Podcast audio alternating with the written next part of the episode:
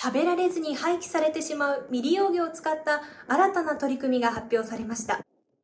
GCC マーケティングホールディングスが立ち上げた未利用魚活用プラットフォームを通じ、現在漁業で課題を抱える地域と流通のマッチングを行い、その地で取れる未利用魚を使った商品作りを進めていくと発表。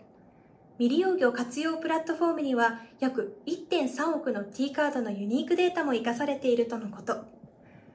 プロジェクトには愛媛県八幡浜、千葉県船橋の漁業関係者やメーカー、流通企業のこだわりや信濃屋、そしてエシカルな食を生活に取り入れている T 会員が参画。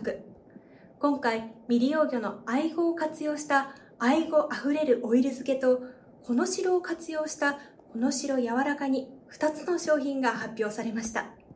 今後、未利用魚活用プラットフォームを通じてどんな商品が生まれるのか注目です。